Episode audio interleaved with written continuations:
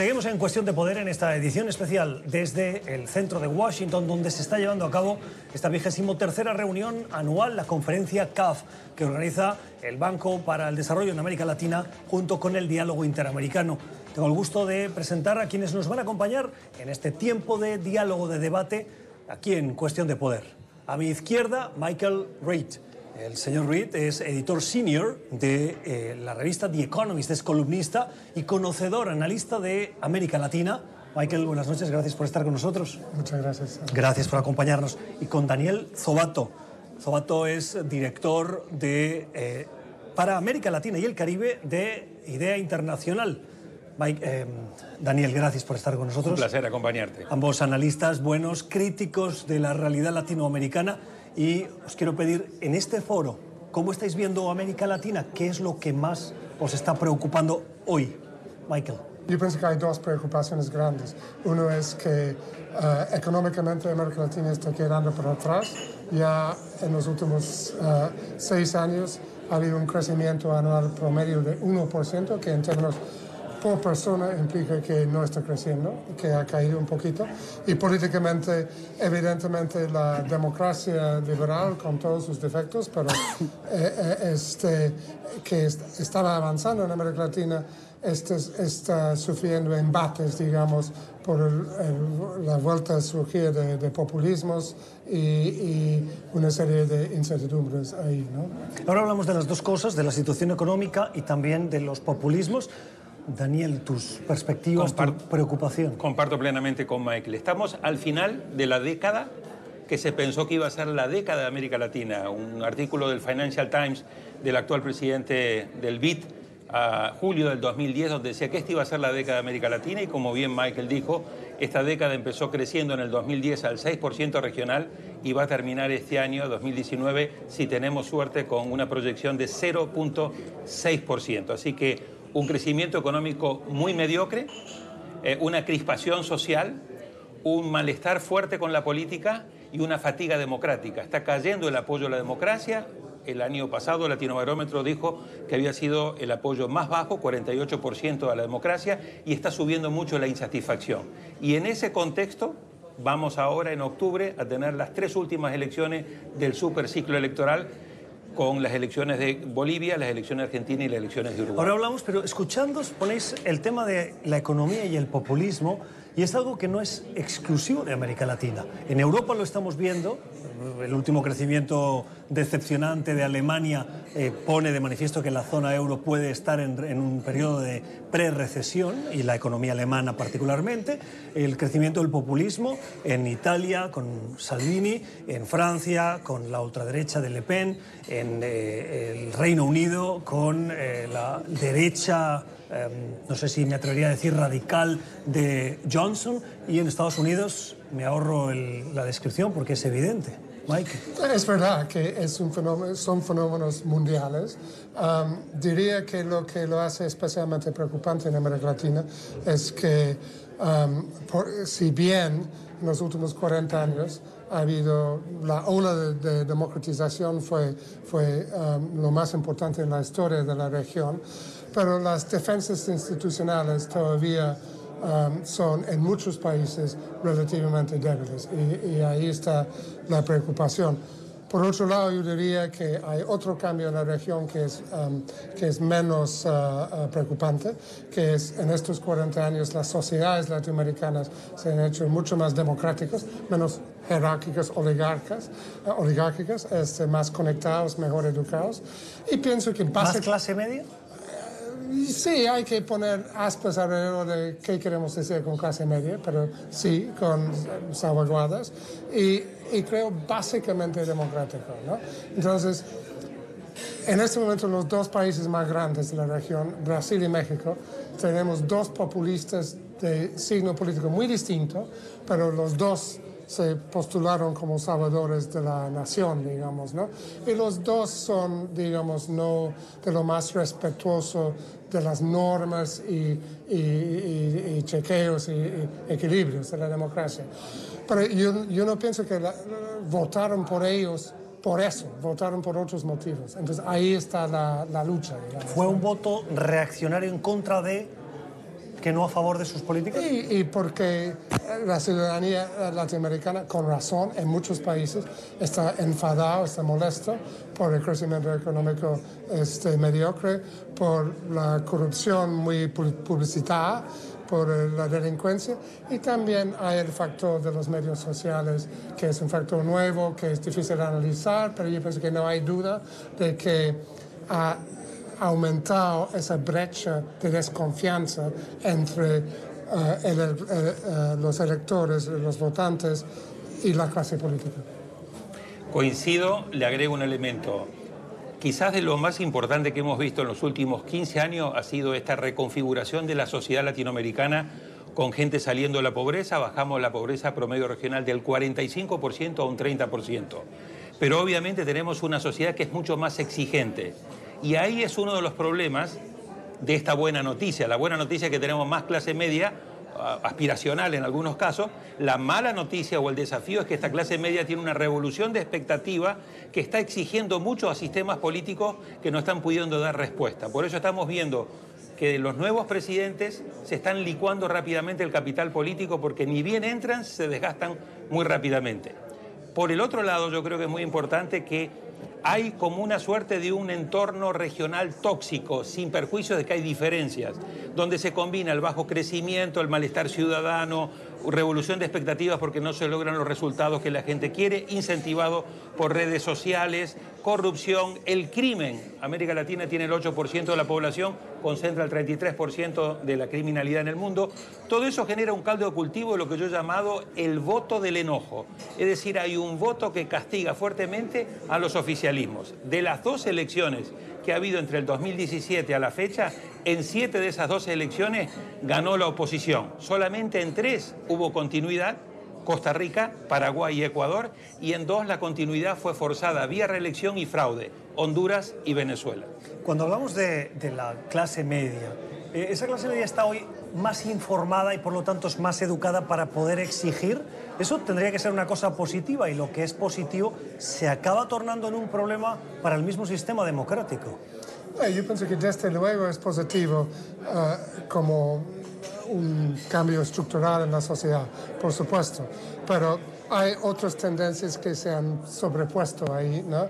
Y eso de los medios sociales, eh, falta tiempo todavía para poder analizar bien, uh, pero el, hecho que se puede discutir qué son datos, por ejemplo, eso es nuevo, ¿no? Entonces, esa clase media puede ser más informado, pero está siendo bombardeado por este, ah, una serie de elementos nuevos um, que yo, yo, confío a mediano plazo que, que, la verdad se va a imponer, pero eh, es un proceso más complicado que era cuando todo el mundo iba a un colegio con un maestro que era la única fuente de la verdad, ¿no?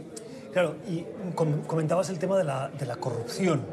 Yo siempre me hago la reflexión de, ¿hay hoy más corrupción que antes? ¿O es que el sistema lo evidencia más, tanto porque los medios, a través de las redes sociales, lo hacen más público, por lo tanto es más notorio y por lo tanto tenemos esa percepción de que hay mucha corrupción, pero en el fondo no la hay tanta como la había antes? Daniel. Mira, yo creo que con el tema de corrupción no hay datos firmes que te puedan demostrar si hay más o menos corrupción. Lo que sí está claro es que, consecuencia de las reformas que se han dado en la región en los últimos años, se han desarrollado mejores mecanismos para luchar contra la impunidad frente a la corrupción. Ahora, cuidado, porque los avances muy importantes que hicimos en los últimos años con Lavallato, la CICIG en Guatemala, el poner precio a un sinnúmero de expresidentes o ex vicepresidentes que han cometido actos de corrupción, pareciera ser que está o detenido o en retroceso. La no renovación que hace Jimmy Morales en Guatemala de la CICIG, que ayer se cumplió el plazo y ya se tiene que ir, es una mala noticia. El Salvador ha pasado El lo Salvador mismo. no. reformarlo con un modelo que no, sabemos. No, al contrario. En El Salvador, Bukele ha pedido de que se abra una comisión similar a la CICIG para hacer una investigación a fondo. O sea que esa es una de las pocas buenas noticias que estamos teniendo en la región. En Honduras el presidente Hernández claramente está utilizando en gran medida la Comisión Anti la Corrupción para tratar de lavarse la cara. Tiene el hermano detenido por narcotráfico en Miami. Tony Hernández. Y así podemos encontrar un sinnúmero de elementos. El gran signo de pregunta, ¿qué va a pasar en Argentina si gana Alberto Fernández y Cristina Fernández Kirchner con todas las causas que hay contra el kirchnerismo en la época de Cristina? Etcétera, etcétera. Entonces, vivimos un momento donde los avances muy importantes que se habían hecho en materia de lucha contra la corrupción y contra la impunidad, que es un elemento fundamental, están hoy atravesando por una etapa eh, muy, muy complicada. Michael, ¿crees que eso es un paso atrás para luego volver a un proceso de democracia? Yo pienso que eh, concuerdo con Daniel, o sea, ha habido avances importantes en Brasil, en Perú, hubo en Guatemala. Este, ha habido movilización popular alrededor del tema de corrupción que es nuevo en la región. Pero eso no dura para siempre, ¿no? Este, la gente tiene otras cosas que hacer en su vida, ¿no? Entonces, lo importante es que se convierte, se convierte en mejores institucionales, en un poder judicial más fuerte, más autónomo, este, mejor dotado, este, eh, lo mismo para las fiscalías, etc. Um, ahora, yo pienso que hay un cierto backlash en este momento. Se nota en Brasil, sobre todo, porque efectivamente el juez Moro y, los fiscales operaron al límite de, la ley, digamos, y eso es lamentable. Pero pienso que si bien va a haber algo de retroceso, puede haber, el balance va a ser un avance, pero, pero hay que seguir adelante con eso. Y también es importante destacar que no sabemos si hay más corrupción, lo que sí sabemos es que había más dinero, porque eran tiempos de bonanza económica.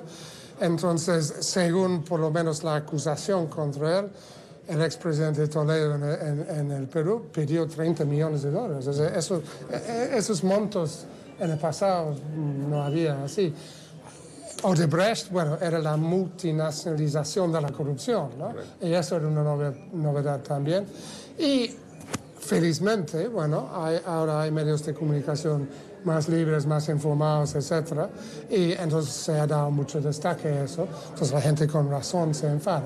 Ahora, diría, para terminar, lo crucial es que la lucha contra la corrupción no se convierte en el único objetivo político. Debe ser un tema institucional, porque los que lanzan cruzadas contra la corrupción, muchas veces los países terminan peor. Déjame agregar algo totalmente en coincidencia con lo que dice Michael. El desafío grande para la próxima etapa de lucha contra la corrupción pasa, uno, cómo la institucionalizamos, dos, cómo le quitamos el tema de que es un ataque de la izquierda contra la derecha, como se dice este, en Guatemala, o de la derecha contra la izquierda, como decía Correa. Y número tres, la gran asignatura pendiente de estos 40 años de democratización en la región, fortalecer el Estado de Derecho. Si hay algo en la que la región sigue como asignatura pendiente es el fortalecimiento del Estado de Derecho. Mientras no fortalezcamos Estado de Derecho, justicia, es muy poco lo que vamos a poder seguir avanzando en las próximas etapas.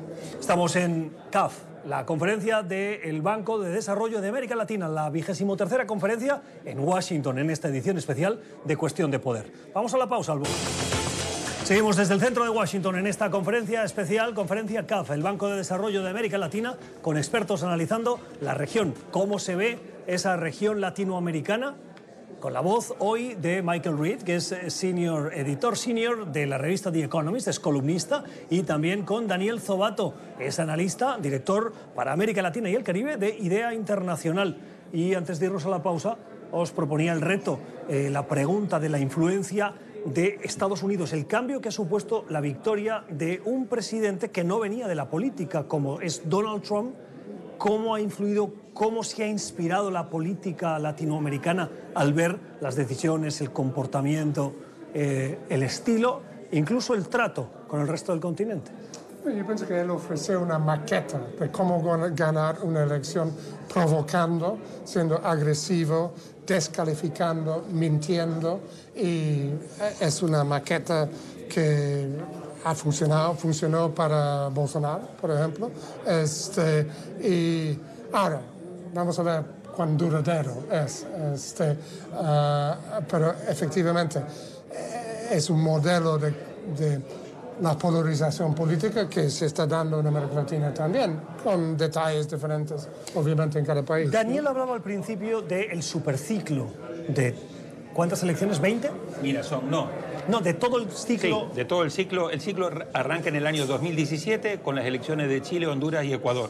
Sigue en el 2018 con seis elecciones y va a terminar este año con otras seis elecciones. En todas esas elecciones. 15 elecciones en los 18 países. Solamente quedaron por fuera Perú, República Dominicana y Nicaragua. De esas 15, 12 ya tuvieron lugar. Listo. Pero me refería precisamente a todas esas elecciones y Michael nos ponía el ejemplo de Bolsonaro como la figura que tal vez el alumno aventajado del presidente Trump.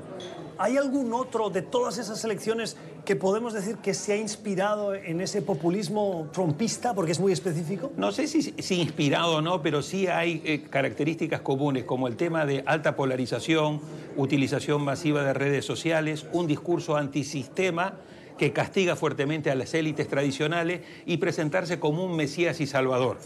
Andrés Manuel López Obrador, con características propias también, tiene bastante similar en ese sentido. Bolsonaro, bastante similar. En El Salvador, Bukele, con un contexto diferente, también utilizó fuertemente las redes sociales y además se presentó con un discurso totalmente antisistema. Es decir, tenemos varios ejemplos en la región donde podemos ver ciertas similitudes, pero a mí me parece que el tema central es lo que decía Michael al inicio la llegada de estos, comillas, salvadores, antisistemas, populistas, tiene que ver con el entorno, con el ecosistema institucional en el país donde opera.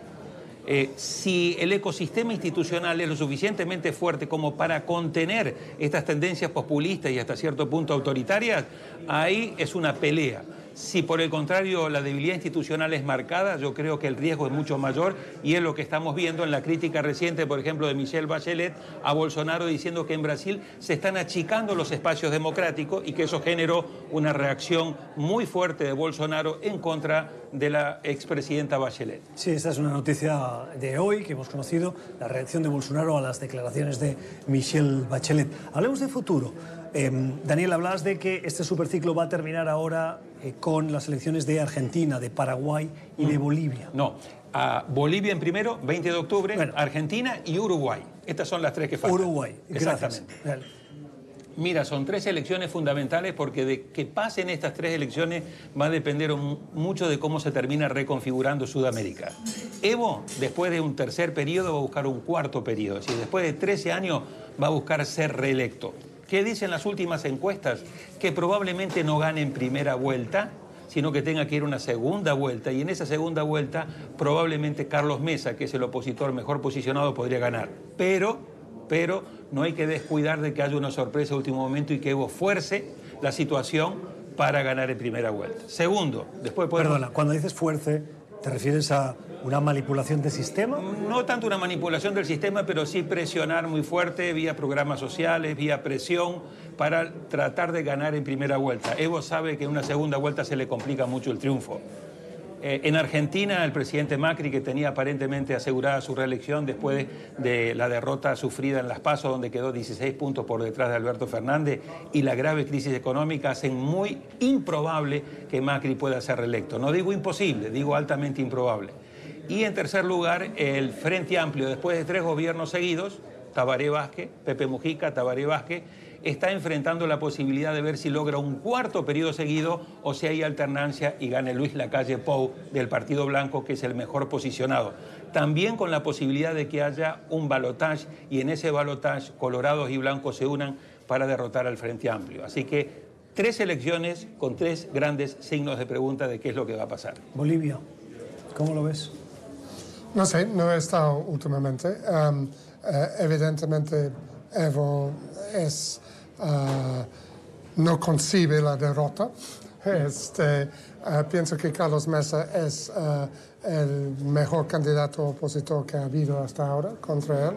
Y pienso que aún si Evo gana, yo pienso que ese periodo que empezaría sería mucho más complicado para él que en el pasado, porque ha estado mucho tiempo, porque si bien no ha cometido los errores um, de populismo económico de otros uh, gobiernos, de algunos otros gobiernos de izquierda en América Latina, las tendencias están empezando a correr en, su contra. Entonces, eh, sí es un signo de interrogación como, como eh, y vamos a ver qué limpio es uh, uh, uh, la elección. ¿Argentina? Argentina con- coincido con Daniel. um, yo pienso que es muy difícil que Macri gane. La verdad que siempre, después de que del desplome del peso el año pasado y la, y, eh, la caída de la economía, o sea, el, el valor real del salario promedio en Argentina ha caído un 10% en un año. Entonces siempre iba a ser difícil para Macri. Um, el hecho que hubo tanto rechazo, hay tanto rechazo para Cristina, un poco distrajo de ese dato fundamental. Yo pienso que la, la maniobra maestra de Cristina de postular para la vicepresidencia y poner a Alberto Rodríguez, que es un peronista que, que um, atrae mucho menos anticuerpos que ella, este, cambió la, la narrativa y hizo, hizo que la elección es sobre la economía. ¿no? Ahora, la gran pregunta es qué tipo de gobierno va a ser. Eh, este, yo pienso que Alberto Rodríguez Fernández. Va, Fernández, perdón, va a ser su, su propio, este, presi- va a ser el presidente um, y, y es un hombre experimentado. ah, Fue jefe de gabinete, tanto de este, es un hombre Kirchner como de que, Cristina. que- que en muchas cosas sensato, me parece. Ahora, va a tener ahí un grupo cristinista que va a ser un factor de poder que él va a tener que manejar. Entonces, hay, hay muchos ah, interrogantes ah, ahí. ¿Y algún comentario final sobre el tema de Uruguay? No, Uruguay, yo pienso que después de 15 años, ¿será? 15 años. Este, eso es suficiente ¿no? para, para cualquier eh, fuerza política y la alternación sería positiva. Um, pero Uruguay es un país que no le va tan mal. Este, eh, es un país en muchas cosas modelo en América Latina. Eh, y, um, pero sí, yo pienso que lo que destacaría es que estamos en una nueva situación, como dijo Daniel, de ciclos políticos más cortos en América del Sur, porque gobernar es mucho más difícil. Este, no necesariamente va a haber una mega tendencia regional. ¿no? este, entonces hay que mirar bien cada, cada país. Eh, Estamos ya terminando. Daniel, un cambio de gobierno en particularmente Bolivia y Argentina, porque Uruguay pesa, pero tal vez no pese tanto por el tamaño del, país y probablemente porque hay más consensos internos. Pero un cambio de gobierno en Bolivia y en Argentina, ¿qué repercusión tiene para toda la política latinoamericana? En Bolivia yo diría que no tanto. Eh, un tema a apuntar en Bolivia es que si la oposición se hubiese unido, cosa que no lo va a hacer, es decir, si Mesa se uniese con Ortiz, que es el que está en tercer lugar posicionado con el 13%, Evo no hubiera podido tener chance de ganar esta eh, posible reelección. Qué gusto escuchar a los analistas que hoy nos han acompañado en esta edición especial de Cuestión de Poder, con esa mirada que creo no ha dejado títere con cabeza cuando nos referimos a la situación en América Latina, esa prospección que hacen Michael Reid del The Economist y Daniel Zobato de Idea Internacional. Gracias por haber estado con nosotros. Muchas gracias. Gracias por la invitación. Nosotros vamos a un nuevo corte y regresamos.